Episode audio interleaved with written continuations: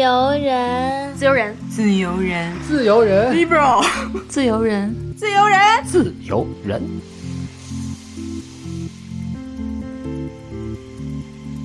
Hello，大家好，欢迎收听自由人，我是最近皮肤状态超好的一萌。我是正在喝热红酒的佳琪。哦，又是我们的老朋友啊，来赞助我们的本期节目。首先要感谢一下 Jolly，对，感谢上一次我们合作非常的愉快，然后我们的听友也在赵丽的酒当中获得了特别多很愉悦的体验，因为他们给了我们很多反馈。赵丽也非常信任我们，所以又给了我们一次机会，向大家去分享他们这一款非常适合冬天饮用的热红酒。对，然后很多我们听友，包括我们听友群里面的朋友都说，啊、能够和姐妹呀、和好朋友一起分享 Jolly 的酒，非常非常开心。不光有反馈，还有很多很精美的反图，比我们自己拍的图还好看。就是拍的比我拍的强多了。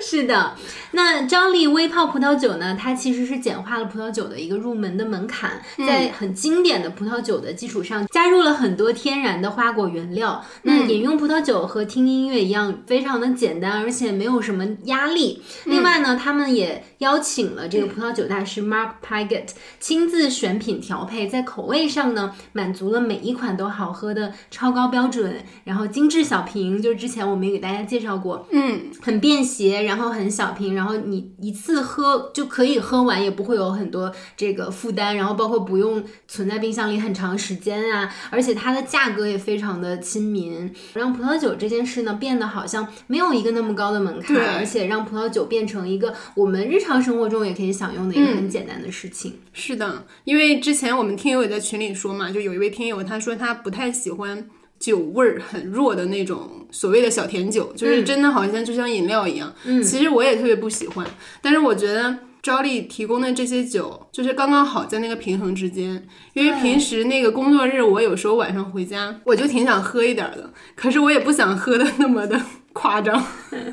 赵丽的那些酒特别合我的口味。那这一次赵丽其实在冬天也推出了他们的热红酒，在冬天里喝会觉得非常的温暖。赵丽这一次呢也给我们自由人准备了很多的专属福利，我们可以在评论区的置顶的口令链接里面复制，然后有一个很优惠的价格享受到我们的四瓶装礼盒啊、然后下单之后呢，还有我们自由人 Liberal 的这个听友专属好礼送给大家，大家可以在评论区里分享一些你的冬天的非常温暖的、非常暖心的一些故事，然后也可以是一些比如说你喝酒时候的一些趣事，然后我们会选出三位朋友送出价值一百二十九元的招力风味葡萄酒两瓶装。同时，我们还在自由人 Libro 的微博为大家准备了另外一份礼物。关注我们的微博，然后点赞加转发，我们会抽取三位听众，同样送出刚才提到的这份礼物。嗯，记不住的话没关系啊，可以看一下我们的置顶评论，到时候都会写在里面的。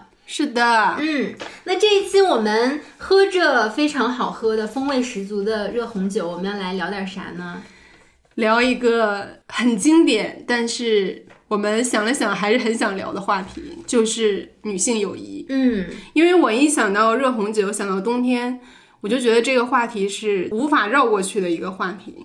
上次我和热红酒就是去年冬天嘛，一个朋友过生日，然后我们相约好去他家看驾驶我的车，嗯，然后其中一个女生朋友就带了热红酒的这些材料，当时我们就煮了热红酒，所以那一天在我看来是一个很难忘的回忆。所以一想到热红酒，它跟友谊的连接就特别的紧密。嗯，而且我记得我们去年冬天的时候也聊过一期，就是冬日里面你特别想去重温的一些剧啊、电影啊、书啊这些。其实因为冬天的时候就是不是很想出门，因为特别我们在北方天气太寒冷了，然后和三五好友聚在一起，能够一边儿喝酒一边儿聊天儿，然后一边吃一点零食或者宵夜，对然后一边看一部就是可能你已经看过十遍以上的电影，我就会觉得这是我能想到的最幸福的事情。是的，嗯其实我们通过酒，就尤其我本人，因为我特别喜欢喝酒，嗯，就没事就想整点儿。太东北了。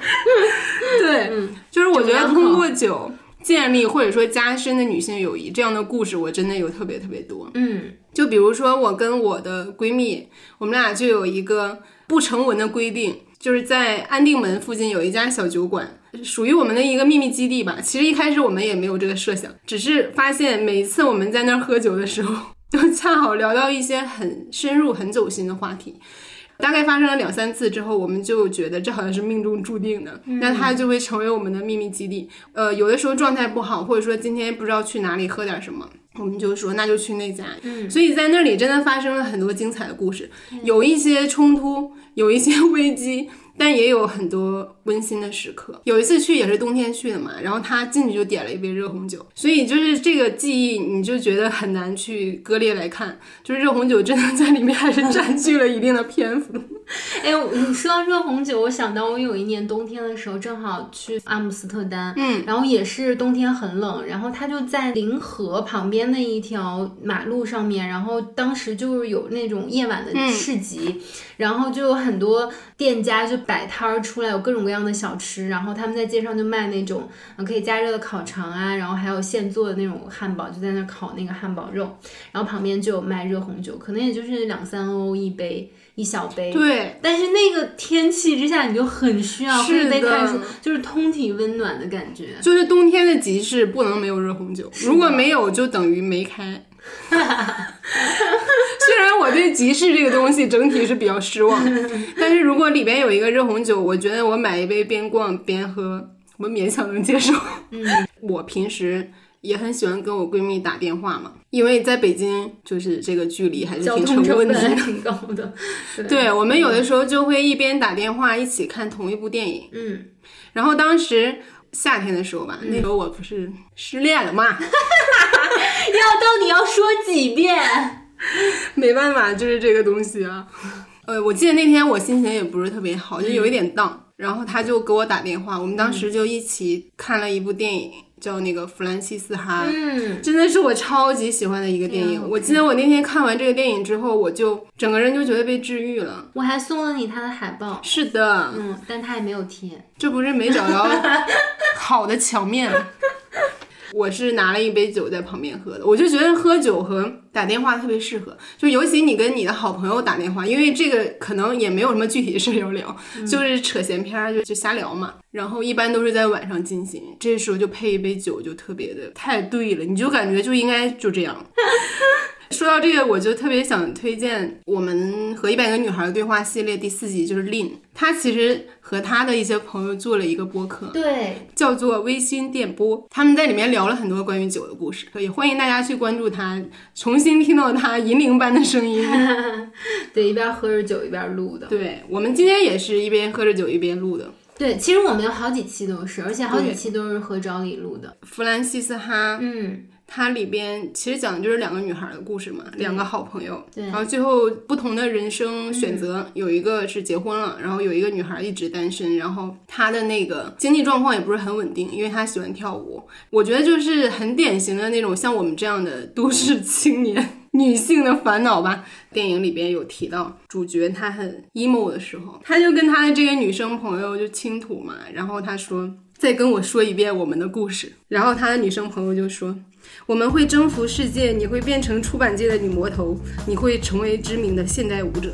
就他俩互相说对方，嗯，然后我会花大价钱帮你出书，我们常取笑的蠢蛋会买来看，然后放在咖啡桌上做装饰，然后还说我们在巴黎有一间度假公寓，我们有恋人，没有小孩儿，然后我们会受邀去大学毕业典礼演讲。还有荣誉学位，得到好多荣誉学位。嗯，然后我当时看到这里，我真的觉得就是很窝心。然后我当时还跟我闺蜜说：“我说这个项目我们以后也要进行一下，在你人生觉得特别沮丧、特别 emo 的时候，就是你的好朋友来描绘你们共同想象的那个未来，即使这里边有很多可能根本不可能实现的东西。而且我记得这个电影结尾就是这个弗兰西斯哈嘛，他在跟别人讲想要寻求一段什么样的感情。虽然他描述的是爱情，可是在我。看来他描述的就是他和他这个朋友就苏菲的友情。他说他就很想要在一个场景里，比如一个聚会的 party，就是人来人往，然后你就到处搜手啊什么的。然后这个时候他就希望能穿过人群看到一个目光，两个人什么也没有说，但是会心一笑，就知道彼此现在在想什么。嗯，他说这个就是他最想追求的一段感情。当时看完我就觉得，其实爱情跟友情的边界真的挺模糊的，其实尤其是女性之间的这种爱情和友情，因为其实我们跟我们的女朋友们在一起的时候。你会发现那种亲密、那种交互，其实跟你和男朋友，如果你是异性恋的话，在一起的那种状态没有太大的差别，甚至会更进一步。更进一步，我觉得是。对，嗯，所以我会觉得这个边界就是一定要把友情和爱情分开。某种程度上吧，也有一点像男权社会的一种想把你们割裂开来的一种设置。而且我在网上也会看到有的女孩说，她说友情和爱情的区别到底是什么？她说我对我很多的女生朋友都会有一点。就是想依赖啊，甚至有一点暧昧，但是也不会觉得就想要去占有他，或者说非要跟他有一个什么确定的关系，所以他会觉得这两者的界限是很模糊的。而且他们俩的那个感情真的是特别的好，就是是可以一直一起睡在一张床上面，然后也不会彼此厌烦，每天要见面，然后还是会很想念对方，甚至于你开始看这个电影的时候，你会有一点。认知上的，你就会觉得，哎，他们俩难道就是 就是这么单纯的友谊吗？那后面会不会发展出来一些其他的，就节外生枝？但其实没有，他们就是很纯粹的友谊。对他们前面还说，就是大家看我们俩都是说你们就是一对没有性生活的拉拉。对对对，就那种感觉。其实我们跟我们的女生朋友都是这样，就是没有性生活的拉拉。对对对。在我现在的这个状态，我觉得即使我谈恋爱，我还是希望我能够跟朋友在一起花更多的时间，而不是说跟恋人。嗯，是因为我觉得朋友在一起，你们之间的那种相互的支持啊，然后那种力量啊，那种温暖呀，哪怕我们就是在一起待着什么都不干，或者就是我们就是聊天那种深入程度，很多时候是比，就至少我觉得是比跟异性恋当中的恋人的那个连接感会更强。是，嗯，信任感，然后包括。彼此认同感。先聊一聊女性友谊的复杂性。嗯，因为我觉得女性友谊的那种复杂还是很迷人的，就是不是说什么 girls help girls，然后你们就一定都是那种毫无那种阴暗的角落，毫无那种小嫉妒、小的竞争，然后就纯粹是那种很伟大、很光明的东西。那个其实是也是一种矮化，我觉得。对，所以我觉得女性友谊的复杂是特别吸引我的，而且某种程度上，我们是靠着这些东西让自己成为更好的人，就是因为你的这个朋友，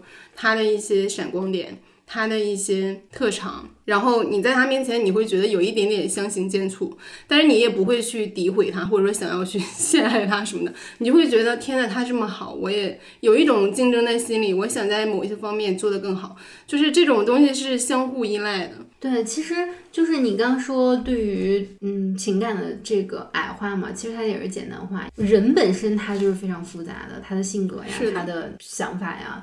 那人和人的关系可能它就是更加复杂了，因为你毕竟是两个甚至是更多独立的个体在一起，所以一定是会有各种各样的情绪。在我们从小的那个教育里面，就是说女性之间没有真正的友谊，对这种污名化也是很典型的。嗯，在你没有了解女性主义之前，你你好像也是这么认同，就至少我觉得我部分是认同的，是因为我觉得我跟我的女性朋友在一起，好像多多少少会有一点。嗯，觉得想要竞争，就是人不是经常说一句话吗？说人总是希望他的朋友过得很好，但不要比自己过得好。是的，就是说咱俩可以都很好，但是咱们差不多，比如说差不多有钱，差不多的社会地位，差不多的收入，差不多的情感状态就好了。你某一方面比我好很多，突出很多，那可能我就会嫉妒你。我小的时候的确是这样认为的，然后我还就是很认真的去问过我男性的朋友，我说如果比如说你就是哥们儿是吧，他各方面都比你好，比你优秀，然后也比你有钱，然后比你更受异性的欢迎，你会不会很嫉妒他？好像男生给我的回答都是不会。但是我现在在想，这个不会里面可能就是有一些自欺欺人的成分。对我，我觉得是这样的，就是因为我们生活中也看到很多什么所谓的兄弟反目、什么兄弟戏强这种事儿，其实也很多呀。是，我觉得女生就是容易，反而是容易把自己的情绪。和那些小别扭分享出来，然后男的就会有一种我说这个那太不大气，对我哥们儿我怎么可能？那我不可能嫉妒但其实他内心也是暗流涌动。其实最典型的一个就是《七月与安生》嘛，嗯，然后我看那个电影，我其实还蛮喜欢的，就是从一些私人情感上，我觉得很喜欢。我记得那个七月和安生嘛，他们俩在那个佳明的卫生间里，互相就把衣服脱了，说我比你胸大，然后什么佳明爱的是我。很有张力，而且我很能 get 到那种微妙的心思。嗯，呃，你当然可以从一个角度把它解读成说，呃，一个男的就是插入到两个女性之间，这个友谊就立刻变得复杂起来，这也是一个角度。但其实还有个角度，就是两个女生之间那种很微妙的、很隐形的那种战争吧。嗯，说他有的时候会通过一个契机，一个很有张力的点，他就会爆发开来。只要他描述的得当。然后他真的很深入两位主角的内心，那个都是很吸引我的，因为我知道这个就是属于人性的时刻嘛。对，而且佳明在里边的角色，他就是一个配角，主要还是两个女生的世界。我觉得佳明是个工具人，他们是在靠这个东西来认清彼此的边界。但是很多文艺作品里面，其实男性都是那个中间的那个破坏者。那确实是。嗯，你看，其实《青蛇》里面也是一样的哈。当然。《白蛇传》和《青蛇》，它可能就是基于同一个传说的两个故事。但是我们看《青蛇》那部电影，其实许仙就是一个 蛮 useless，然后然后就破坏了白蛇跟青蛇的关系的这样的一个角色存在很多。对，青蛇的那个开篇也很耐人寻味。嗯，这两条蛇 有了这个人的意识之后，他们是在一起缠绵的。嗯。当他们刚刚有人的意识，他们其实不太会觉得说我是一定要跟一个男性去发生什么东西。他们是蛇，所以他们没有那些人伦的限制或者什么，反而是后来许仙的加入。其实你看谈恋爱里面啊，或者说友情里面，好像多多少少都会有嫉妒，不光是说你对于对方的这个嫉妒，还有就是说，比如说两个好朋友，然后其中一个谈恋爱了，其实另外一个人可能也会对就是他好朋友的恋爱对象有点嫉妒。是的，对吧？因为他会觉得，那你可能就没有那么多时间和我在一起，你大部分时间又和另外一个人在一起。比如说，原来你们是很好的朋友，那突然其中一个人又和其他人做了好朋友，你也是会有这种嫉妒情感的。嗯，我其实有两个故事就很想分享。有一个朋友，怎么称呼他呢？就叫他小 A 吧，苏学的。嗯。我觉得她就是我在高中时期我眼里的天才女友。呃，如果大家有听过我们第五十四集，就是是谁燃烧了自己却熄灭了别人这一集，我其实有提到她，就是一起写小黄书的朋友吗？对，之一，就是她，就是那个我们一起写小黄书，我们都被骂了，但是她没有被骂。嗯，然后她被称为女版韩寒。对，因为她特别喜欢韩寒，我特别喜欢阿信那个时候。嗯，然后呃，我发现他一直都是被老师偏爱的那个人。当然，当时我也不知道为什么，因为他身体不好啊，所以他经常就是休学一段时间就再来上课。他即使休息一段时间，就我们考试，他成绩跟我还是不相上下。就虽然我们的成绩都都一般嘛，但是你说，但人家可是休息那么长时间，而且他的作文就常常被当做范文。就高一的时候，他写的很多都是就是韩寒带给他的力量。而且你知道那会儿不都是命题作文嘛，其实是会给你一个主题。但是文字的牛逼之处就在于，无论给你什么主题，你都可以绕到你的偶像对 你的影响上面来。然后我那会儿也会写很多阿信带给我的影响，为什么有点羞耻的感觉呢？但是都没有入选。然后我当时就觉得还是有一点嫉妒和暗中的比拼。嗯，但是因为我们的关系真的很好，我觉得他是我高中的时候一个真的是精神上交流的挚友。所以这种暗流涌动都是在你的心里，你对外也不会去诋毁他或者什么的。而且我还有研究过他的范文的行文结构啊、文风。我在想，是不是我也那样写才会被老师青睐？其实就是模仿行为，在友谊里也特别常见的。我们就上课经常写纸条，我们当时就闲没事儿嘛，就会写。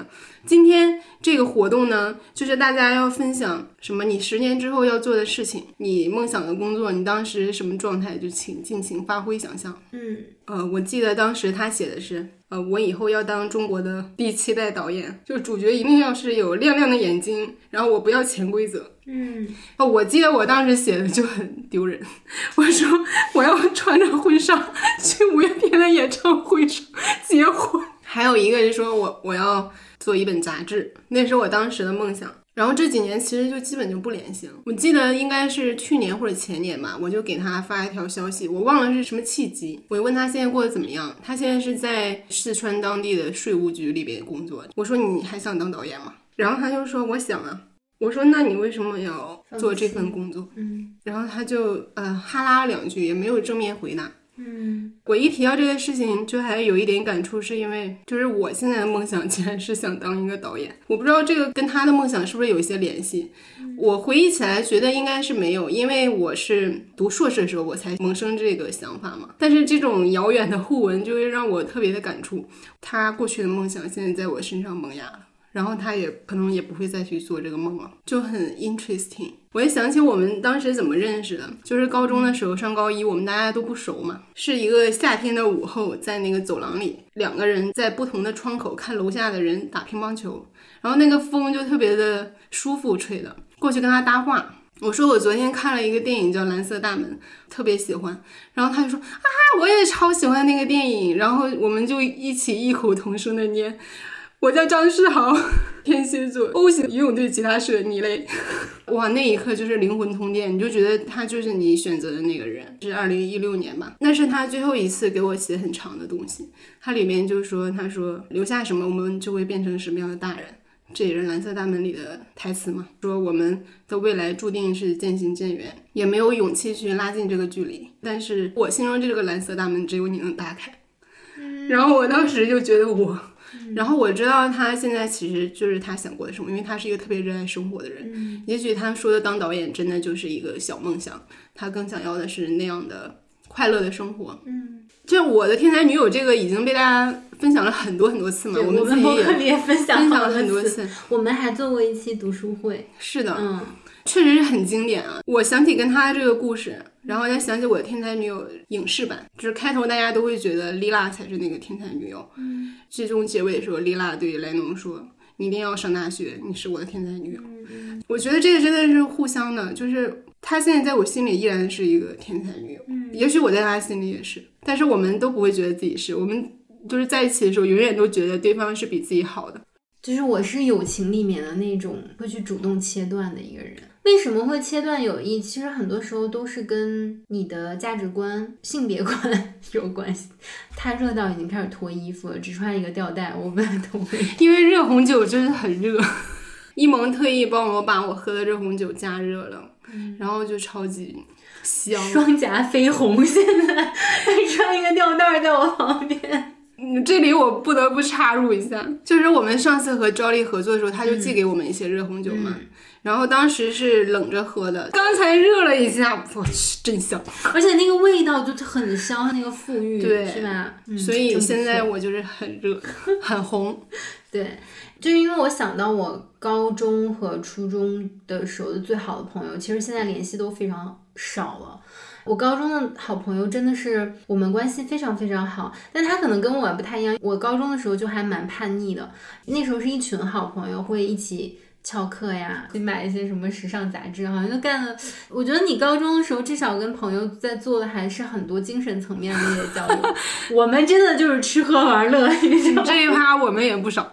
但是你现在想来，我觉得我仍然觉得我高中时期是我嗯最快乐的几年。就很轻松吧，然后我高中也是一个，就是真的打开自我，真的终于有一种释放的感觉。我跟你一样，但是我那个朋友呢，他可能是就是游离在我们这个组织之间，他又不太逃课，偶尔会跟我们逃一下课，他也会跟我们出去玩、出去吃饭，但他就会比较早的回家，或者说就是不会那么频繁的翘课，然后会帮我们在就学校里，对，是一个眼线。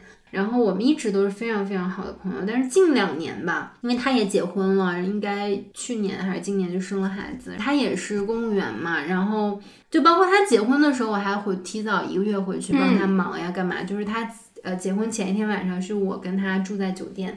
后来我就会觉得，为什么我们渐行渐远？就是我们之间没有什么共同话题，甚至于我们对于很多事情的认知上面，就是可能完全相反。我一开始会觉得还是蛮。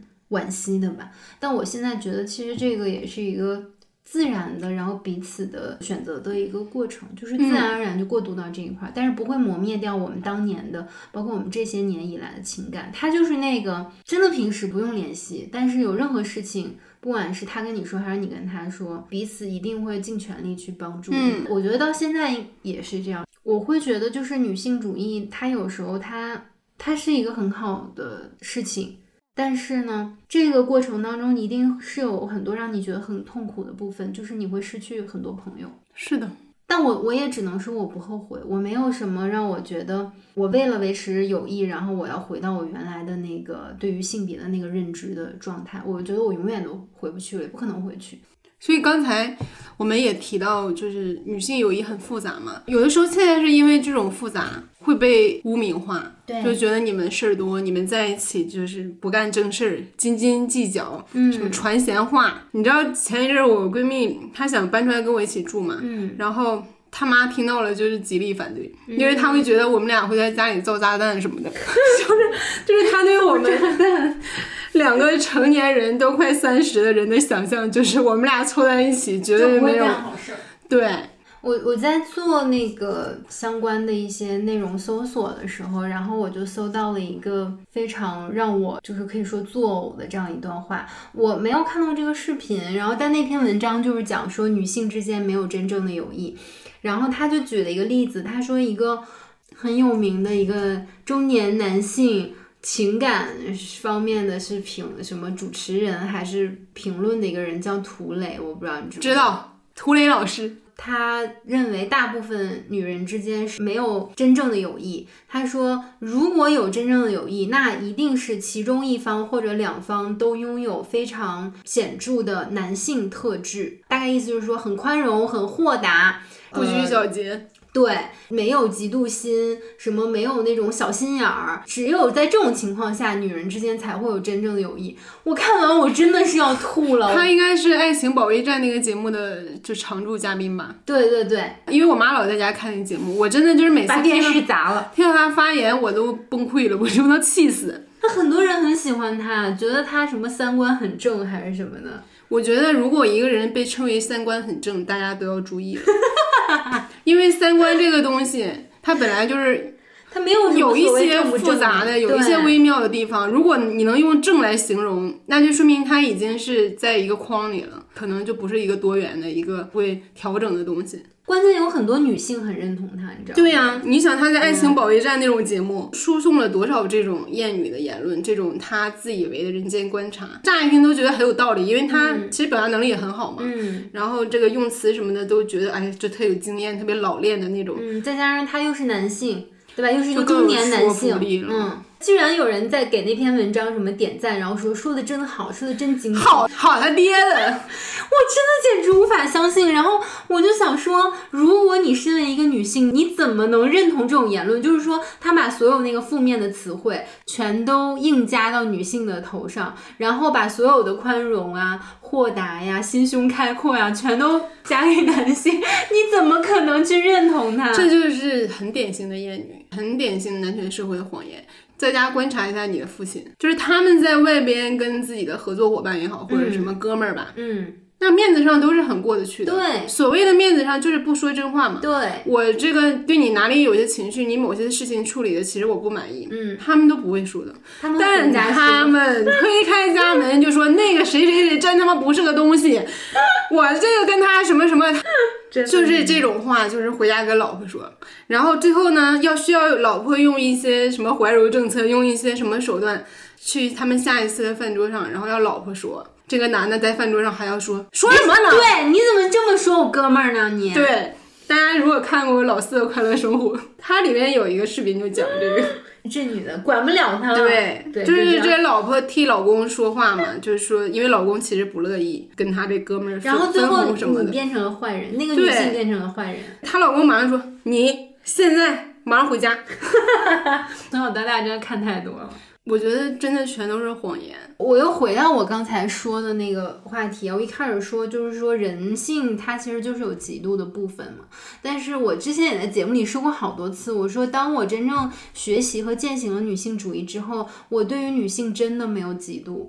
真的真的是没有嫉妒。但是你说会不会有羡慕呀？然后会不会有说这个我希望跟他一样啊，或者说我希望比他做的更好？那这种情绪是有的，但是我不再会有那种雌竞的感觉了。然后我看到任何。嗯，优秀的，然后非常杰出的女性，我都打心眼里给予她肯定。然后我希望她能够更成功，我希望她能够获得更多的资源，然后能够帮助更多的女性。我觉得这个才是一个比较良性的一个心理的状态。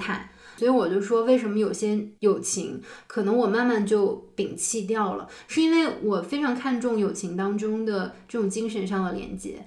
我们不可能只是每天吃吃喝喝，那我们要真的去聊天的时候，我们要聊什么东西？就是如果说咱们在这个认知上面很大，我就觉得那其实就是顺其自然，渐行渐远也没关系。但是我不会因为这个而摒弃掉我特别相信的东西。嗯嗯，是的。哎，说到这就会有一个很有意思的话题啊，就你觉得友情需要门当户对吗？很难说。对，我觉得有的时候它折射的一个问题是，友情里会有一些权力不对等的部分。嗯，确实有一部分是跟财富或者你经济水平有很大的关系。嗯，比如说《小时代》嘛，她是一个很典型的，就是顾里很有钱，她的其他三个闺蜜，呃，要么很普通，要么甚至就是很穷，但是他们四个人还能在一起这样。但是你会发现这个片儿的荒谬之处就是在于大家无法接受说。现实中怎么可能说有一个有钱的闺蜜去养三个人，然后他们之间还能毫无烦恼，理所当然的接受这一切？是的。然后另一方面，如果你们在精神上或者说在某一个领域特别聊得来，也可以。可是导演会把这些很需要解释清楚、很需要去描摹的最重要的细节都忽视掉了。所以我觉得这里的不对等就是很明显。但是有一部分呢跟这个没关系，嗯，可能是你们两个人的这个关系决定的。看了一本书，就是《女孩们的地下战争》嘛，之前我们也推荐过。呃，有一种友谊，就是其中一方霸凌另一方，嗯，但是另一方就是被霸凌，他也要维护这个友谊。一方面是因为女性长期在社会分工里就是一个照顾者的角色嘛，嗯，角色。所以他会更重视人际关系的这个维护，他们就是有一种呃怎么弄也我也不能把这个关系破坏掉的那种压力在吧。而且主流会认为一个女孩如果她的朋友比较多，就证明她很受欢迎，她是一个所谓的很优秀的、很成功的女孩。然后我们在社交媒体上看到那些博主。他们都有很多的朋友，就是他们甚至会，他们的朋友都会自己再去做一个节目，对吧？可能都会有一个专题叫“叉叉和叉叉的朋友们”。他还是传递了一种感觉，就是一个女孩，你的一部分优秀和成功，就如何呈现的呢？是看你影响了多少你身边的人，也就是说你的朋友有多少。所以大家都会觉得，如果我没有朋友。在别人看来，我可能就是一个真人不咋地，就导致很多那种权力不对等的友谊关系里头，被欺凌的一方还是在维持。就如果你在一段友谊里，你经常被评判，嗯，被说教，嗯，甚至被命令。我觉得这种情况挺常见的。很久之前看了一部电影，然后我是这两天在准备的时候我才想起来，你我不知道你有没有看过，就泰国的叫《亲爱的伽利略》。嗯，哦，这之前很有名。我觉得你会喜欢这个电影，但是它其实讲的就是两个泰国的女孩一次蹦极的时候，然后就萌生出来要一起去欧洲旅行的一个想法。然后一个是因为失恋，然后一个是因为考试挂科了还是什么的，他们俩就一起去欧洲旅行。其中一个女孩呢，她本来得了。一个设计类的一个奖项，但是是因为她偷用了老师的那个设计室，结果呢，就是因为违规了，就等于她这一科就挂掉了嘛。她就是一个相对于比较自我，然后就觉得这个世界就要围着我转的一个这样的女生。然后另外一个女生呢，她就是性格比较随和，然后可能呃这个女生提出了一个什么建议，然后她也会去 follow 的那种。嗯。然后那个比较自我的女孩呢，在生活当中有很多的这个恶习，就比如说什么，嗯，不刷碗盘呀，然后不做饭呀，然后把家里弄得很乱啊，不讲卫生啊什么的。然后这个女生就一直在忍受她，然后那个女孩还在教这个温和的女生说，我们怎么省钱，我们就是在地铁逃票。结果这个温和的女生还被警察给抓了，就是差点就是要给她遣返。他俩就是已经是经历过很多，然后那个温和的女孩就说说，要不然我们就回去吧，因为他们买的是那种往返的票。然后那个很自我的女孩就说，她说我已经把回程的票退掉了。然后那个女生说，咱们不是一起说好那个出去，然后一起说好回来，你怎么就？然后那女孩说，那我怎么了？我我我卖了我自己的票，你管得着吗？就是两个人爆发就很多争吵，最后就是那个温和的女孩子因为被抓了，她就给遣返回国了。这个女孩继续在欧洲流浪，然后突然有一天她就意识到就是自己做错了，她会意识到自己真的是很自私，然后很对不起她的朋友。她就拿那个 DV 就录了一段话给她的朋友。这个片子评分也蛮高的，因为两个女孩子之间的这种友谊，但你也能看到，其实他们俩的关系其实是不太对等的。那个比较自我的女孩，真的就是觉得全世界都围着她转，然后那个很温和的女孩子，她就一直在妥协。所以，如果是这样的一个关系，我觉得如果要是长久的发展下去，它是会需要一些矫正和改变的。就是你要意识到，这个世界不是围着你转的。对，嗯，其实我们身边也有这样的朋友啊，就是两个朋友之间，你会觉得他们之间有一些问题，嗯，可能跟他们自己的成长经历或者他们当下的这个状态是有关系的，嗯，然后也没有很敞开的去聊吧。就刚才我说，在友情里，如果你经常被评判、被说教啊，甚至被命令。很危险的一件事情，然后我就想起之前我们有一个朋友，他是一个不是很主动的人，嗯，然后也不是很自信，有一点自我贬低，以此能获得一种安全感吧。我们认识了之后，我们就疯狂的去鼓励他，就输出各种什么性别理论啊，然后你要你就爱自己啊什么。这整个过程，他也觉得是很被唤醒的感觉，就是觉得自己之前的一些想法都不是很对。也很想去发现一个新的自己吧，嗯，但是后来你会发现，有的时候，呃，如果他没有准备好，或者说缺少一些契机吧，你们的这种鼓励或者说促使他做一些事情，对他来说是一种压力，嗯，就是他会觉得我必须要成为你们说的那个样子，嗯，我才配做你们的朋友，嗯。就是这个，当然需要他自己也要去调整。但是当我了解这个心态之后，我会觉得我们也会有一些问题吧。虽然我们是好心，但是这无形中就是造成了一种评判。你有跟他确认过吗？确实是的，是吗？对，没有走到那个阶段的时候，他是思想觉得是对的，嗯，可是行动上也会逼迫自己。哎，你有没有觉得其实？是会有反复的时候，对你可能就真的无法做到完全的知行合一，然后有的时候你就是会有点自我怀疑，其实是是有的。哎，那个花与爱丽丝，我刚才想到，哦，我特别喜欢，我超级喜欢，我也是，嗯，其实花与爱丽丝里面也是啊，就是两个女生之间的那恋爱，有的时候就是会 蛮耽误事儿的，而且我觉得。像恋爱的时候，还相对来说你还是比较灵活的，嗯，你的时间很多时候还是你自己的时间嘛，嗯，当然同居可能又不一样了，那进入婚姻就更不一样了，真的真的，我就觉得就是男权社会去拆散女性友谊是不遗余力的，嗯，因为我们身边也有那种就是结了婚呀，有的就是结了婚有小孩的朋友，你会发现他们的生活状态跟我们真的就是不一样，而且。你就是很难把他约出来，然后慢慢的就是大家好像也就不会去约他们。就是男权社会，他怎么拆散女性友谊呢？嗯，或者是女女之间的联盟都不一定是友谊，嗯，就它还是性缘至上嘛，就是性关系至上。对，性缘和亲缘吧，我觉得有。我觉得性缘是在亲缘之上的。你看。就是现在我们去参加婚礼都会发现嘛，这个女方的妈妈就会哭成泪人，就会觉得我这女儿嫁到你家了，好像就是什么天人永隔了，就是她已经不是我家人了，她已去的水了。对，就反复的强调这个，其实她某种程度上她是拆散了或者淡化了母女之间的联盟，嗯，因为她反复告诉你，你妈是外星人，你嫁到我家，你就是我家的人，嗯，包括你跟闺蜜之间。你想，你结婚之后，首先这个精力就很难分配。过年回家的时候，我的同学她刚生完第二个孩子，然后孩子确实也是挺小的，大概两个月。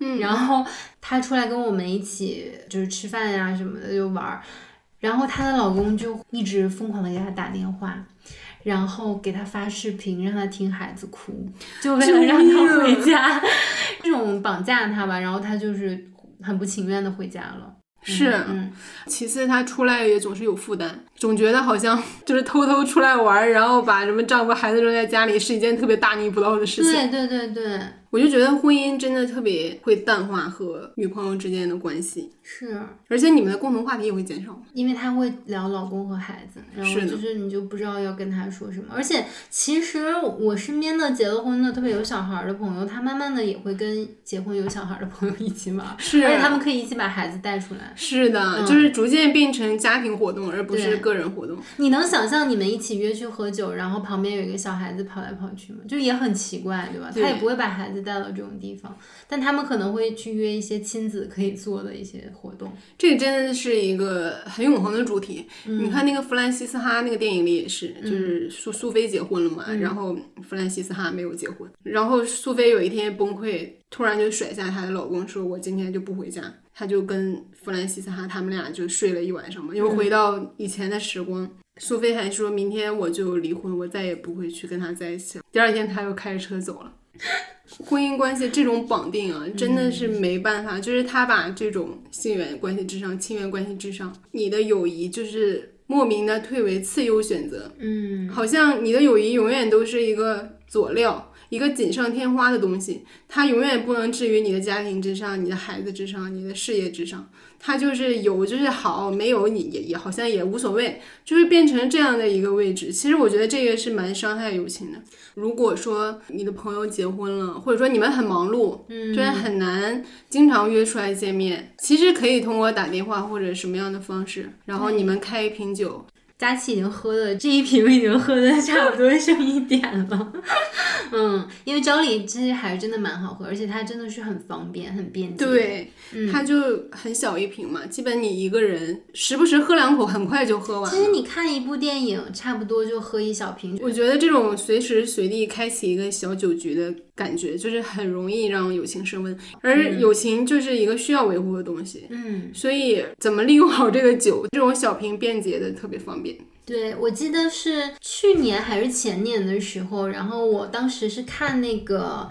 嗯，梅丽尔·斯特里普和另外那个演员，我忘了叫什么名字，就是演那个《傲骨之战》的那个嗯女演员。他们很久以前不是合作两部电影嘛，就是《妈妈咪呀》一和二。呃，那个演员就是演他的好朋友。然后当时他们是有一个线上的那种类似于像读本会吧，然后他们就会唱一些《妈妈咪呀》那个电影里面的一些歌曲。就是那种云酒局，然后每个人旁边他们都穿着浴袍，应该就是在家里晚上的时候，然后拿一杯红葡萄酒，然后就是这样云酒局，一边喝一边唱，然后你会发现。他们那个年龄大概五六十岁的那种女性，嗯、虽然她们已经是有一点点老态的那个状态了，嗯但是她们的那个活力，然后她们还是那种容光焕发，然后包括就是她们身上散发出的那种魅力，你会觉得真的它不是随着你年龄的变老，或者说你皮肤的这个衰老消散的，反而是越加的浓烈，然后你就会觉得我真的很期待，就是。我的五十岁，我的六十岁是什么样子？一边唱歌，然后一边举杯，那个状态太太感染我了。是的，嗯，其实女性友谊真的非常重要，尤其是像你刚才说的，就是比如中年女性和老年女性的友谊，尤其对太重要了。对对，因为我现在看我妈，我就会觉得她有时候还蛮孤独和寂寞的。嗯，其实她也有一些同龄的女性朋友啊，但大家都各有家庭嘛，本来这精力就很少能拿出来给自己用。他们能成为朋友，嗯可能就是一些生意关系，当时都在一个行业里头。退休了之后，嗯才会发现这个关系已经形成了，可是他们在精神上没有那么契合。所以我妈很多时候我就鼓励她说：“你去多跟你的朋友聊聊天啊，出去逛逛街什么的。”她就觉得不是很愿意，所以我就觉得他也蛮孤单的。因为我很欣赏我妈，我觉得她就是应该会被很多女人喜欢的那一种女人。嗯所以她没有朋友，我就很替她着急。嗯而且我觉得中年女性面对的那种压力是特别需要有懂她的人去支持她的。嗯无论是家庭的压力还是更年期，就是我妈那个更年期反应还比较严重，我之前是完全没有一个感受的。后来我才知道，比如你去医院去申请某一种激素是可以让你的症状缓解的，这些我都是就前一阵才知道。然后我知道之后，我就特别的抱歉，我在想，我妈是独自扛过这段时期，甚至还没有扛过，就还在过程当中。嗯，如果有一个她的亲密的女性好友能跟她共享这些经验，该有多么好。嗯，我觉得真的要鼓励付姐要出去多交朋友，真的很重要，尤其是他们这个年纪。我妈妈就是她现在会和她的好朋友住得非常近，甚至他们几个好朋友是在同一个小区里面，然后就是经常会今天去你家吃饭，明天去我家吃饭，或者是我们就相约一起去爬山啊，去干嘛去玩儿啊。呃，疫情之前，她的一些就是原来的那个小学同学，什么初高中的同学联系更紧密。他们真的是会组那种同学会，然后买那种统一的那种蓝白条的，可能是他们小时候流行的那种彩魂衫，彩魂衫对，然后弄一个大旗，什么几年级班，就是我们看起来就觉得他们那个照片就蛮俗气，蛮蛮好笑的，但他们就是。很常聚在一起，聚在一起的时候就说说笑笑，回忆小时候的事情，就特别好。但疫情之后，大规模的这种聚会就很少了。但是他们几个很要好的朋友经常会出去玩。然后你知道东北人很喜欢洗澡嘛，一起去洗澡，太爽了这个。对，洗澡真的很爽。然后在那儿，要不然就是一起去逛街呀，或者说就是去谁家串门啊。比如说他同学家里需要装修去帮忙，就是这种你会觉得是一个很理想的养老的状态。我特别希望我老的时候也是这样。是，嗯而且友谊，大家一提起友谊，就会觉得它是属于青年人的事情。嗯你更常见的都是青春剧里、电影里的那种友谊，会特别夸张的强调。最最常见的一种样本就是，如果是个爱情电影，就是男女主角他俩是官配嘛，然后配角就是他们各自的朋友。最完美的团圆就是他们各自的朋友也在一起。然后他们的这两个配角朋友呢，一定在某个时期是他们俩的情敌之一。这种样本就特别的刻板。首先，他会把友谊居为嗯爱情的附属品；嗯其次，仿佛友谊永远是年轻人的专属，嗯就是只有在年轻人中间才值得讨论。其实我们去专门去讲中老年女性的友谊的片子是很少的。其实你说到这个，我就觉得很多中老年的女演员非常可惜。我是看一个台湾的电影叫《一家之主》，鲍起静当年她这个片子好像还获了奖，然后我就会在想。难道我们内地没有这样的女演员吗？其实也有啊，我就想到潘虹。我觉得潘虹从年轻到现在，就是她的演技啊，她的专业度，她的敬业度，真的是毋庸置疑的，公认的就是好。然后后来我就去搜，我就发现她这两年演了无数的婆婆，演了无数的妈妈，演了无数人的这种女性的亲人，永远是那个刁钻的婆婆，或者说是那种催婚的母亲，而她自己的人生完全不是这样的。就是这个环境确实是非常的不友好。那我觉得，如果一个女性她年轻时候有抱负、有追求，嗯，如果没有一个女性好友的支持，很多时候她是会走向另一条路。虽然说很多时候这也是你的个人选择，也不是说你有朋友就一定能怎么着。嗯，但是如果有一个女性朋友在旁边，她特别了解你的处境，特别能和你感同身受的话，你也许是会做出不一样的选择的。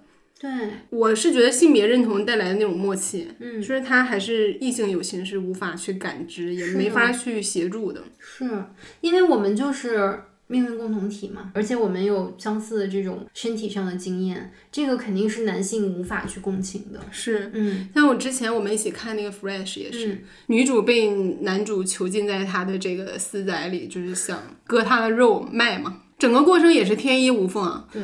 就完全是这女主的闺蜜特别密切的关注她，然后是，不然她就真的人间蒸发。因为这个男主他下手的时候，他就会选择一个跟自己亲人很少去联系的一个人是啊、因为他首先想到的是，如果你有亲人的话，你的亲人肯定会很频繁的联系你，但是他没想到，就是他有一个这么好的朋友，他们之间也会每天都会联系，然后会分享彼此的动态。这个男主还没下手的时候，就是他们还在培养关系的时候，嗯你记得这个男主就跟这女主说：“哎，你给我讲讲你那个朋友吧，他是个什么样的人？”哦，是吧这个细节对，所以这种友谊，就是这种连接，在一个人的生活当中，有的时候真的能救命。对，是的，是的，是的，而且他的朋友为了救他，也是身陷险境。对。我当时就想，这种友谊真的是，跨越生死的，而且这才叫过命的交情，不是说你在饭桌上喝两杯酒。就是兄弟。而且当时他那个女朋友的那个暧昧对象已经开车到了那个附近，但是听到枪响，他马上就掉头开走了。是，我觉得这块儿也很有意思。我们的设想就是以前的那种传统的设定里面，他肯定会英雄救美了，但没想到他就是一个怂包，他自己就掉头跑了。还得是女人，真的就是这个时候就体现出来。嗯，还有一个我特别喜欢的电影，我觉得也是，就是关于我母亲的一切。嗯，它就是一个女性群像戏嘛。然后多年的好友重新见面，嗯，然后还能互相介绍工作。嗯，这么说有些土了，就是这样。这主角她本来就是一个单身母亲，然后她又失去了自己的儿子，所以她回到以前住的城市，顺手救下了她一个当年的好友，在路边正要被一个男的给强奸吧。因为他这个女朋友做妓女的工作，哎，那一块我觉得真的特别巧妙。因为你想，这个电影是很多年前的，应该是九几年，嗯，就那个时候，这阿莫多瓦导演就能去拍这个议题，而且他非常的不动声色，他根本没有任何说教的东西。然后包括这个女主去给那个红烟舞台剧明星去开车，另外一个配角突然有事儿不能上台之后，这个女主就替他上台演。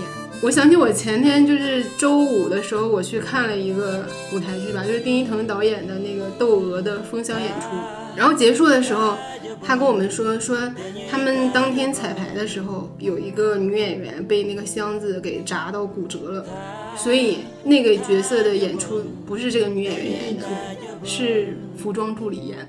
啊！我跟你讲，这是两个女生，我不知道这个服装助理她是本身对这戏剧感兴趣，还是她也真的去钻研过。嗯，她全程下来，我们完全没有意识到说这这个人是的第一次演。嗯嗯嗯。而且她就是用两个小时把所有台词都背下来。天呐，天才！两个女生嘛，就因为这一个角色去那种连接，我觉得特别的打动我。我当时立刻就想到关于我母亲的一切。也因此，他跟这个红烟，然后包括他其他朋友建立的那种友情，就这个电影，就是我现在说的很简略啊，但真的非常多的细节值得去去感受，太有意思了。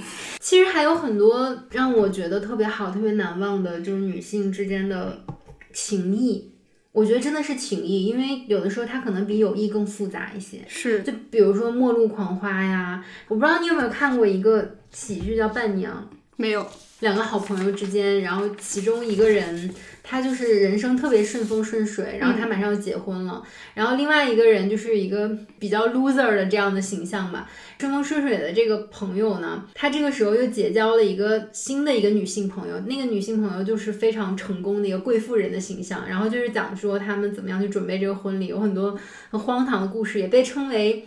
女版的宿醉吧，就是有有一点相像，但它不是宿醉的故事啊，很适合和女性朋友一起看，然后可以一起喝 Jolly 的热红酒一起看，就是它你能看到很多它对于那种友情之间很微妙的细节的那个。捕捉，然后还有就比如说像《欲望都市》啊这种，就《欲望都市》里面也有一款，就是你提到《欲望都市》就能想到的酒，就是那个 Cosmopolitan，嗯嗯嗯，大鸡尾酒，对。然后他们也是四个女性，虽然后面还出了这个续集，这个续集非常烂，但是因为萨曼达已经不在了，但是你能看到就是他们彼此支撑，特别是到了他们已经到了快要中老年的这个阶段的时候，那个友情真的非常重要。其实女性友谊它也是有科学依据的，嗯，就我看到了一个研究，他说和女朋友们在一起相处是会产生一种自我感觉非常良好的催产素的，哦，就是你会觉得很放松，即使你们可能也没有说特意去聊什么，去解决你的困难或者什么的，但是你们只要相处在一起，那个氛围就是会产生催产素。有一个田鼠的例子特别可爱，嗯，他说田鼠这个行为跟人类很像。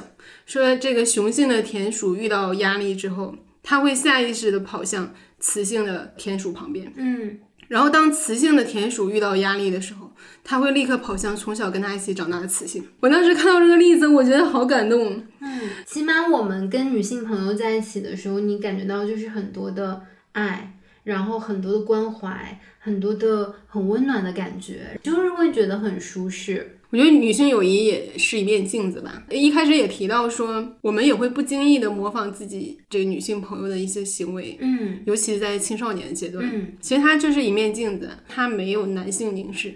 对。然后我看到说，你跟你的女朋友们在一起，通常会觉得自己很美、很漂亮，嗯而不是大家普遍认为的觉得她就是比我漂亮什么的。嗯还有一个点，就你们两个形象同时在这里面的时候，对方的那个明显超出你的优点，会让你产生很多的思考。就是我今年不是去进行了一次心理咨询嘛，他说你还是不够尊重自己的感受嘛。嗯呃，当你碰到一个你觉得跟你很像的人，你就会跟他特别有亲近感。然后对方出现了一些跟你经验里不太一样的做法或者观点的时候，你就会迅速抛弃自己去理解他。嗯很感慨吧。然后我当时就在想，一萌是一个多么特别的人。我当时真的想到这个，因为我们之前在节目里也提到过嘛，你很容易愤怒，然后你的情绪是比较极致的。嗯然后我当时走在路上，我就想，我说我的这些东西都去哪儿了？如果没有一萌这样的一个人在我身边，我觉得我不太会想这个事儿。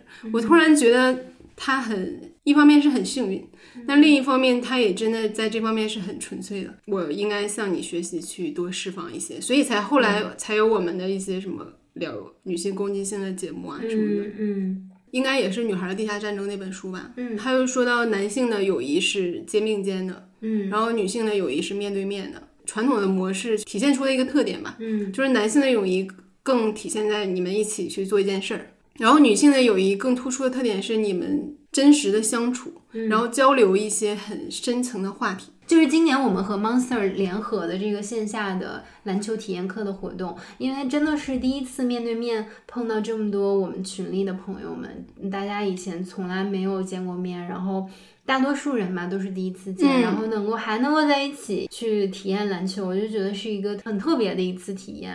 这个其实也是一种女性的情谊，然后这种情谊就会让我觉得很难得、很纯粹。是我甚至都觉得很神奇和很梦幻。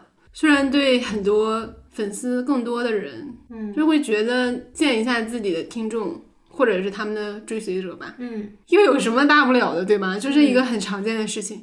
可是真的，你没有亲身体验的话，你不知道它既普遍又神奇又梦幻。起码这个节目是融入了我们很多很多的心血，然后融入了很多很多我们可能平时都不太会对身边人讲的一些话，然后我们精神上的那种那种共鸣。我相信，如果听众对于我们没有这种共鸣的话，他可能也不会来参加这个活动。所以在这个时候是非常非常幸福的。真的非常幸福，是你可能做一些其他的工作，我觉得比较难获得的那种认同感、幸福感。我觉得我们和我们的听众，包括我们身边的朋友，嗯她是那种泛的女性友谊。它其实是我们彼此去抵挡这个主流社会的一些价值观或者一些要求的防火墙，一个屏障。然后包括我们自己的朋友，就是我会觉得女性友谊真的是我们抵抗男权社会的一道坚固的防线。就如果你周围没有这样的人去支持你，你只会觉得是你自己错了。像之前我们的嘉宾小猫，他有一天下午就突然很慌张的给我打电话，然后他声音都在发抖。我就说怎么了？他就说他下午的时候，因为男同事在办公室说了一些非常厌女的话，就是对女性的侮辱，然后他很生气，他就发了条朋友圈，就很直接的批评这件事情，然后他就被领导叫去谈话了。所以他当时非常的慌张，他就问我说怎么办？他虽然不觉得自己的行为有错，可是这个确实会威胁到他的工作嘛，也会让他有一些不解。就是说，如果我们在这样的环境里，我们还怎么去推动女性也好，或者说为我们自己争取一些最基本的权益？然后我记得我当时安慰了他很久，我还在我们团队的群里说嘛，然后米霞姐还出谋划策，大家一起去安慰他。如果没有我们的话，他那天真的会很崩溃。而且我刚才提到我高中时候就很改变我人生的那个女孩，我后来说，虽然我们就不怎么联系嘛，忘了因为什么契机，我们就打了个电话，就在去年。然后她就无意跟我分享她的生活嘛，说她的男朋友怎样怎样。然后我听来我就觉得很不对，我说你这个男朋友好像有点在 PUA 你。然后她立刻就觉得，哎，我觉得你说的有点道理。她就翻出了越来越多的细节，嗯让她转身就跟这个男生分手了。但是我觉得他现在找到一个更适合他，就是两个人真的很相爱，好像已经订婚了吧。嗯我觉得那个电话真的很及时。他说了，他说他跟他身边的朋友分享，大家都觉得你你太敏感了。我觉得我是他的一道防线。嗯，确实是。就是在我一开始觉醒的时候，我身边真的是没有任何一个觉醒的人，我完全是靠看书啊，然后看一些资料啊，看电影啊，听一些播客。去给我很多些启发。我跟身边的人好像也无从讲起，但是它一定是暂时的。只要你用心去发现，其实你会找到很多。因为哪怕你身边没有，你在网络上还是会找到很多连接。像我们社群，对吧？然后像我们的团队，我们身边的朋友，就是你其实是会找到属于你的联盟的。对，嗯，所以就是说，友情是需要用心维护的。有的时候是有一些契机，你只是碰到了那个跟你。非常合的人，嗯，但你们如果想走得长远，还是需要花费很多的精力，就和你在一段爱情里花费的精力，让对方开心，让对方感到温暖，嗯，是一样的。嗯，过去我们小的时候都会觉得朋友就是朋友，朋友之间就是轻松，就是因为我们不像那个亲情和爱情那么多事儿，沉重的枷锁。但是我觉得其实大家有一些误解，没有那个枷锁，是因为朋友之间是平等的，对，而。亲情往往是不平等的，所以有的人他形容他们的，比如父父子关系很好，会说我跟我爸就像朋友一样，是这种平等让你觉得很轻松，没有任何一种健康的这种情感，长久的情感是不需要去维系或者不需要去努力的。对，我也经常会说，我和我妈妈很像朋友，我和我爸有时候很像朋友。有时候他就有点烦，但是我跟我妈妈就一直是很像朋友的这种关系，就是因为我们可以很平等的对话，我可以跟他肆无忌惮的开玩笑，我可以叫他的大名。对于我来讲啊，任何一种关系，它的起始都应该是朋友，不管说今天我们是亲人，还是我们是伴侣，是情侣，对，首先你要是我很好的朋友，然后你才可能会成为我的伴侣。对，嗯。我觉得对待友谊就应该像对待爱情一样，然后对待爱情就应该像对待朋友一样去经营。嗯，因为我觉得爱情真的没有友谊长久。当然了，其实你看很长久的那个爱情啊，你激情褪去之后也是朋友。对，就是你也是以朋友的那个关系去相处的。嗯嗯，现在就是佳琪这瓶酒已经见底了。对，因为它还是很好喝的。它加热三十秒就可以出品了。哦，那我今天加热的有点久了，我加热差不多一分钟，我总怕它不热。一萌就一边加热一边说：“好香啊，好香啊！”对啊，就整个那个厨房都是那个香味儿，然后就是肉桂和苹果的味道。对对对，就是属于冬天的味道。应该刚才再加一点苹果进去，忘了，对，是不是？没事，我们还有很多瓶。哎，你有没有觉得，其实它除了味道之外，它还有那种气味？嗯，就是你每次闻到这个气味，就像你说的，就是苹果肉桂的那个热红酒的味道，你也能想起来朋友。对，嗯，哪怕是你就是此刻你就是孤单一人的时候，你闻到那个味道，你就会想起你们一起相聚时候的那个气味。气味也是很重要的一个媒介，对，而且那个味道一闻到，你好像感觉他也在这个房间里，就是把你归了。所以我就觉得有这种回忆也是特别重要的，它也是你的一部分，是你过去的，甚至是现在和未来的一部分。嗯嗯。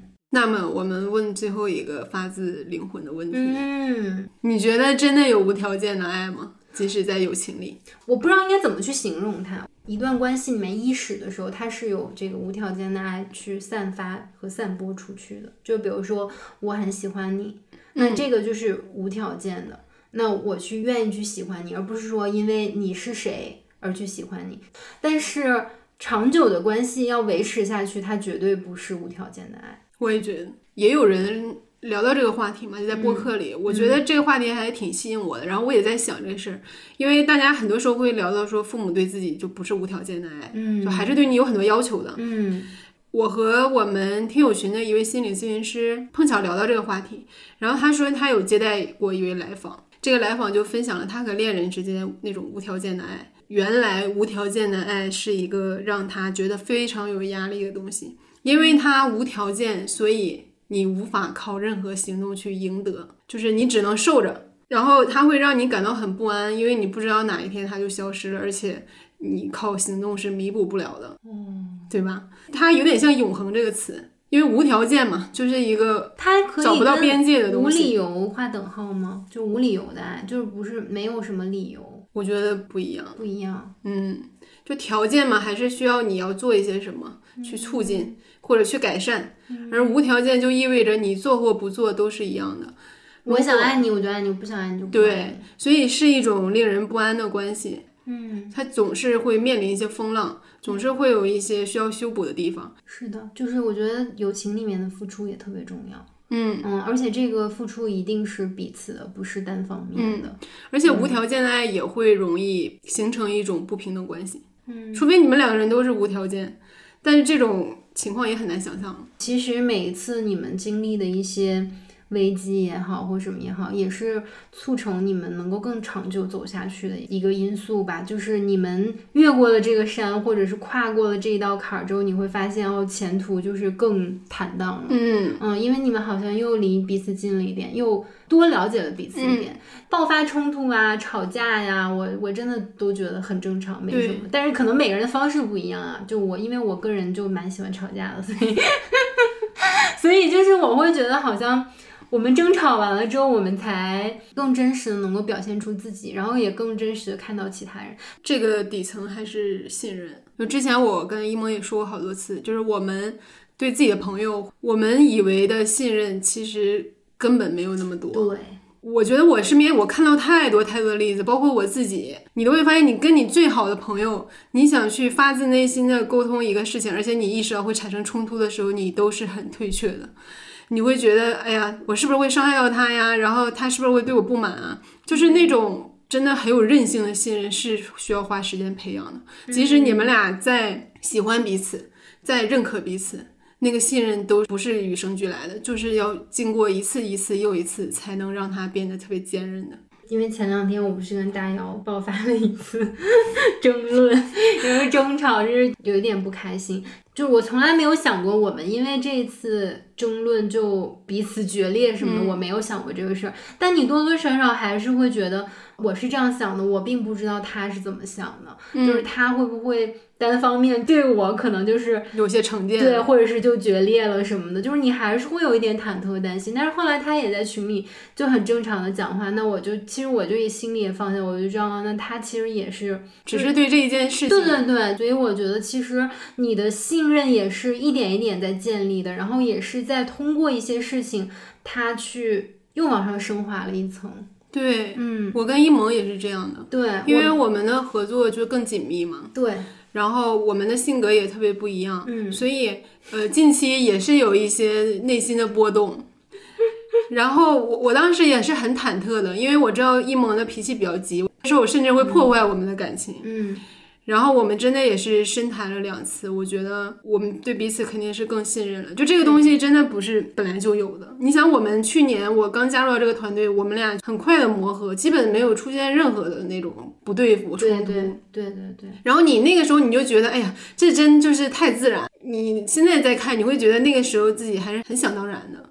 就是你以为你们有特别特别厚实的信任，其实也不见得，真的是从一次又一次的这种对话沟通的过程当中才建立起来的。对，那最后一个环节，嗯，让我们还有最后夸夸彼此吧。好呀，我就很害怕这种环节。你要克服。我可以离场吗？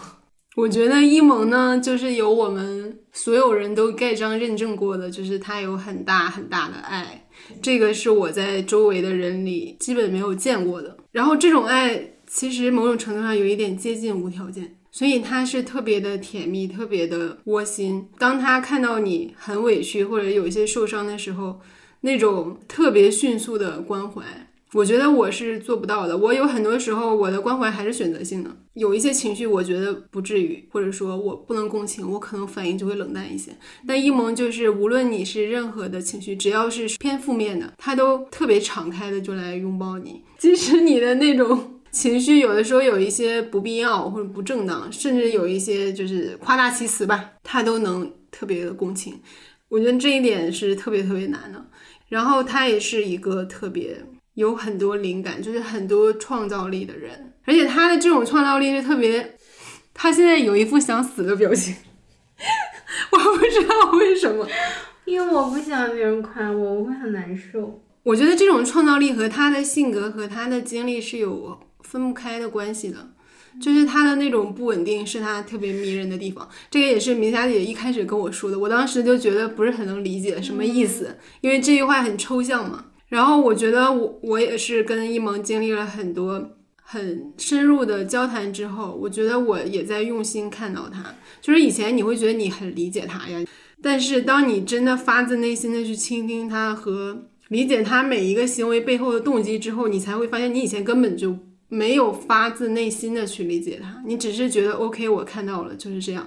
好像是一种被动的接受吧，但我觉得我现在在主动理解一萌。我跟他说：“我说你是我 这辈子花时间研究最多的人之一。我真的是在研究他，我是马一萌研究院的院长。我的天呐！因为我之前没有交过这样的朋友，或者共事过这样的类型的人，然后我也有的时候有一些不知如何应对，但是我就发现研究他的过程。”还 很有意思。年终复盘的那期播客里就说到，呃，我们想做一辈子的主播搭档。嗯嗯。虽然他是一个很难搞的人，然后有的时候还是让我不知如何是好，但是他给我的那种灵感、那种支持、那种爱，嗯，很独特，很难遇到的一种。你好笑什么？都给我整不会了。不是，我觉得很尴尬，不知道为什么。很难遇到的一种关系。好，今天的节目就是这样。我觉得佳琪就是一个，就首先他是一个很可爱的人嘛，因为他就是一个很自然而然能跟别人去分享他们全家的故事。我觉得这对于我对于我来讲非常难，因为他就是会讲到说什么，嗯，他爸爸以前就是结婚前夕去坐牢啊，然后什么他舅舅就是每天什么都不干呀，这种我们家也有很多乱七八糟这种事儿，但我真的很难讲，特别是。我觉得我对于你没有建立信任的时候，我就更无法开这个口。但是他非常自然，就是他除了在我们团队讲，他还能很自然的在我们节目里讲。然后我甚至都觉得这是一种牺牲和奉献。什么鬼？我就会觉得他是一个非常真实、非常真诚，然后很坦诚的一个人。这个在现代社会已经太稀缺了，在现代人身上太稀缺。我们就是互相认为对方是稀缺的人，我们就是很稀缺的人。是啊，对啊，就是我们真的就不是生活在那种主流价值观之内的人，所以很多人看我们觉得我们很傻逼，但是我们看他们也觉得很傻逼啊。尊重祝福，我经常会讲说，我们团队的人很真实，会很真诚，还有善良，这个是我对于人类的最高的褒奖。因为我会觉得大多数我们在社会上就是需要去戴一副面具的。我觉得佳琪她的就是这个工作能力啊，然后她的那个思考的能力，她的感受的能力，这个就是大家都有目共睹嘛。她的感受很细腻跟很丰富，就有一些很你觉得平平无奇的事情，但是她就是能从里面感受出一些。很特别的一些角度，他就是能感受到一些别人感受不到的，所以我就觉得这个是一个做导演的一个特别好的一个潜质，希望能够鼓励他这一点。我记得我们去年做年终总结的时候，我就说过，他自己说，他就说他现在做的事情很有意义，然后他也是在做他想做的事儿，然后传达他想传达的内容和思想。他说，哪怕就是不做导演。又有什么呢？我认同他的这个想法，但是我会觉得，就我相信他有一天是能拍出来很好的作品的。嗯，也许不是现在，也许也不是几年以后，但是我相信终会有这样的一天的，是因为你能看到一个人身上一些非常美好的一些特质，然后有的时候这样的人在社会上，他就是不被主流价值观认可，他就是好像不太那么容易获得。普世意义上的、通俗意义上的成功，但我会觉得这样的人就是应该成功，反而是那些就是很鸡贼的那些人，他们所获得的成功，我觉得至少在我心里吧，不会有什么样的震动。我觉得一萌他总是发自内心的那种欣赏我，你知道吗？对。然后他会在一些我甚至自己都不在意的地方心疼我，而且一萌是一个特别有正义感的人，就是我真的在你面前有时候会觉得有一些。自惭形秽，真的吗？真的不必呀。你这个也很好，就是因为我在过度沉迷的时候，你就是会跟我说你要抽离出来啊。哎，你现在看一个什么很搞，给我发一个老四的视频啊，或者说我那天来月经很不舒服，然后给我点一些甜点，我都觉得这是非常就很暖心的那种行为。所以我们就是很互补的嘛。所以我们就是最互补的主播，头部主播。好啦。那 结束了这么，哎，我也想听听大家在评论区分享一下你最好的女生朋友是什么样的一个人，好吗？综上所述，女性友谊就是我们永远的避风港，对，它比亲情长久，比爱情靠谱，是我们存在的证明之一。对我今天看到一个标题，他说女性友谊是人类情感的最高境界，真的，我也觉得，我也觉得，就是那里面有太多节目刚才说的那些事，只有你经历了，你才能体会；只有你体会了，你才能诉说；只有你诉说了，你才能够存在。加深你的体会。真是听君一席话，如听一席话。就包括那个《那不勒斯四部曲》，其实我们在整理文案的时候，赵丽的朋友也说，其实可以提一下这个。为什么我们没有着重去讲？是因为我们真的讲过太多次了。我们之前也跟索马里去聊过，确实是《那不勒斯四部曲》。你看到这个莱农和莉拉医生的这个羁绊，然后一生的这种情感，能折射出很多面女性之间的这个共同的命运呀，然后包括嗯情感之中的。它不是只有阳光的那一面，它有时候是有一些阴影的部分。是的，嗯，我也很开心能听到赵丽的工作人员，呃，是非常喜欢这套书的，然后还建议我们去聊，就说明他也是非常关心这个话题。对，所以非常感谢赵丽再次对我们的赞助，对我们的信任。嗯，那最后其实我们要再推荐一下。Jolly 的这个微泡葡萄酒，因为它真的是降低了葡萄酒的这个入门的门槛，其实很适合朋友们在一起聚会呀，或者哪怕你就是在家里面打开一部电影小酌露营。哎，我们露营那天也喝了一款，而且它是零蔗糖的。对这一点，我知道很多朋友还是很在乎的。对对，因为糖摄入过多，确实对身体也不是特别好。突然科普了。而且你知道，很多葡萄酒其实它那个口感啊、口味喝起来，如果说你不是有特别特别多钻研的话，可能就是不一定能喝出那种很丰富的这个味道。但 Jolly 它其实，因为它也是有葡萄酒大师的这个调配嘛，所以它就调配出刚刚好的那种，大多数人都会觉得很顺口，嗯，然后很适饮。特别这个热红酒，如果你加热一下的话，其实它的那个酸味会稍稍再提升一点，这都是我们会比较喜欢的那种口味。所以就是也再次提醒一下，如果喜欢这款酒或者感兴趣的朋友，可以在我们置顶评论里面找到我们的这个专属福利。同时呢，赵丽也给我们自由人的听友们准备了一些专属好礼送给大家。然后也希望大家能够多多分享你们的故事，我们也会选出三位评论的特别好的、很有故事的朋友，送出价值一百二十九元的赵丽风味葡萄酒两瓶装。一口气说完。然后关注我们的微博“自由人 Libro”。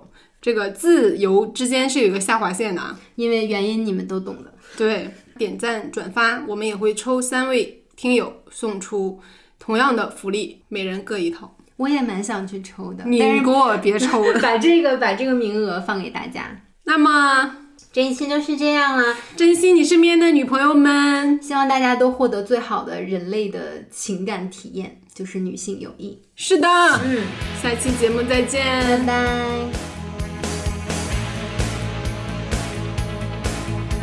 你可以在各大播客平台订阅我们的播客，也可以关注我们的微博“自由人 Liberal” 和公众号“自由地 Wonderland”，接收最新资讯。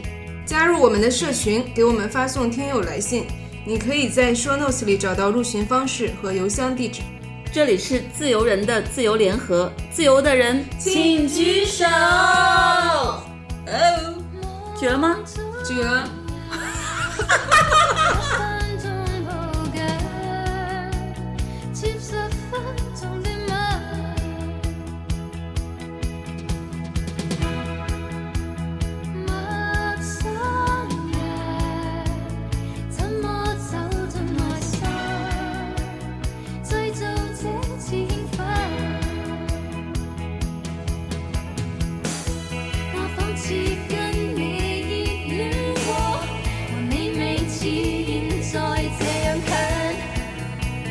so